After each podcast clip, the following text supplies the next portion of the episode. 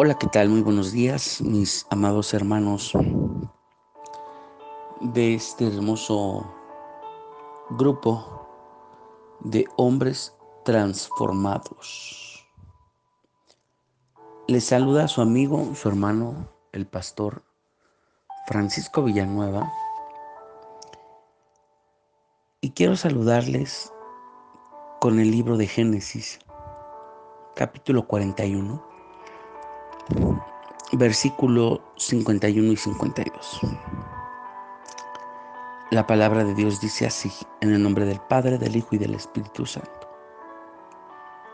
Al primero lo llamó Manasés, porque dijo, Dios ha hecho que me olvide de todos mis problemas y de mi casa paterna. Al segundo lo llamó Efraín, porque dijo, Dios me ha hecho fecundo en tierra donde he sufrido.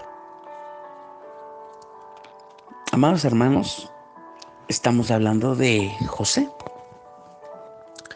Algunos lo conocemos como José el Soñador.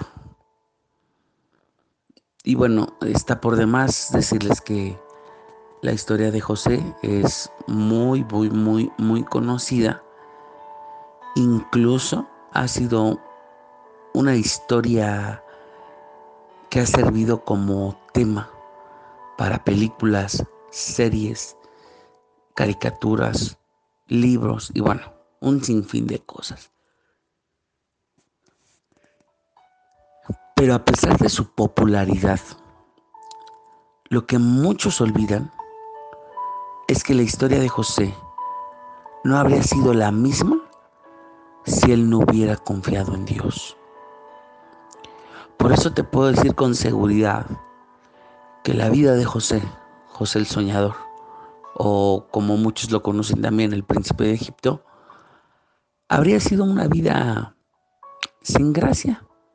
Dicho de otra manera, una vida, una vida con gran desgracia, sin la presencia de Dios. Imagínense ustedes tanto sufrimiento, tanto dolor, tanta agonía. Le habrían hecho desistir de todo. Es como cuando a nosotros nos pasa algo y a veces queremos tirar la toalla.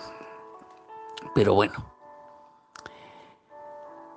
el hecho es que aun cuando él fue abandonado por todos, vendido por sus hermanos, traicionado, preso injustamente y olvidado en prisión, él sabía que Dios no le abandonaría jamás.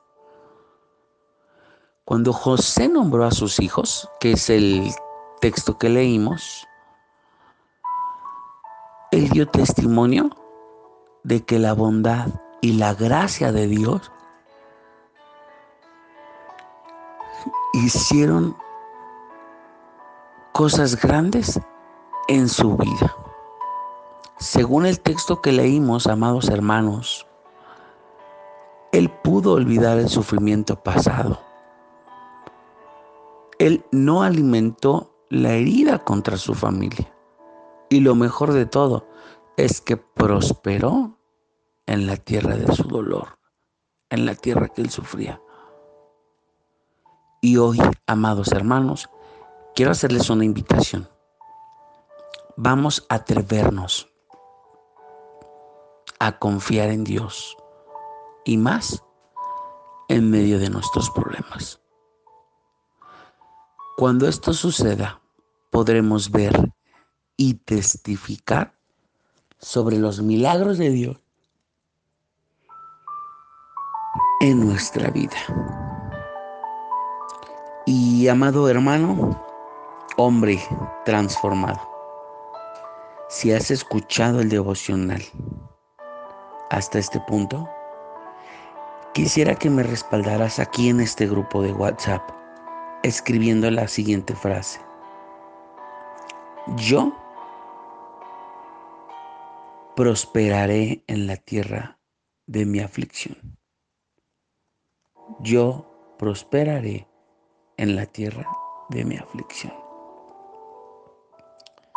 Amados hermanos, quiero mencionarles seis cosas para terminar con este devocional. Uno, para que nosotros podamos prosperar a pesar de las circunstancias. En primer lugar, tenemos que orar agradeciendo a Dios por todo lo que ha hecho en nuestra vida y dando el control de nuestra vida en sus manos. Dos, pidamos a Dios que nos ayude a perdonar y a olvidar todo lo que sufrimos en el pasado. Tres, recordemos que Dios es bueno y misericordioso y por eso confiemos y esperemos en Dios con paciencia. Él nunca abandona. Cuatro, para creer de todo corazón necesitamos conocer a Dios. Así es que busquemos desarrollar una amistad verdadera con Jesús. Cinco, no discutas con aquellos que te han hecho daño. Perdona y lleva todo a Dios en oración. Recuerda, Él es el juez justo. Incluso puede usar tu aflicción para bendecir a muchos. Y seis, continúa trabajando, continúa sirviendo a Dios con gratitud y a su tiempo Él te premiará. Amén. Y no quisiera terminar este devocional sin antes orar por ti. Ahí donde estás, hombre transformado. Cierra tus ojos y vamos a orar. Padre bendito, Señor Jesús. En esta hora te doy gracias por la vida de cada uno de nuestros hermanos, de estos hombres transformados, Dios. Te suplico que seas en sus vidas, en su trabajo y en sus ministerios, Señor. Padre, hoy quiero decirte que tú conoces cada una de las aflicciones que hemos vivido. Por ello, quiero decirte, Dios, que creemos y seguimos esperando en ti y en el milagro que harás en nuestras vidas. Señor, guíanos con tu poder, con tu gracia y límpianos con la sangre de tu Hijo amado Cristo Jesús. Padre, te doy las gracias porque eres bueno y bondadoso. En el nombre de Jesús. Amén. Querido hermano, hombre transformado. Que la paz de Cristo sea sobre tu vida. Y espero que este audio devocional haya sido de enorme bendición a tu vida, así como lo ha sido a la mía. Se despide de ti, tu amigo, tu hermano, el pastor Francisco Villanueva, de la iglesia Río de Dios. Bendiciones.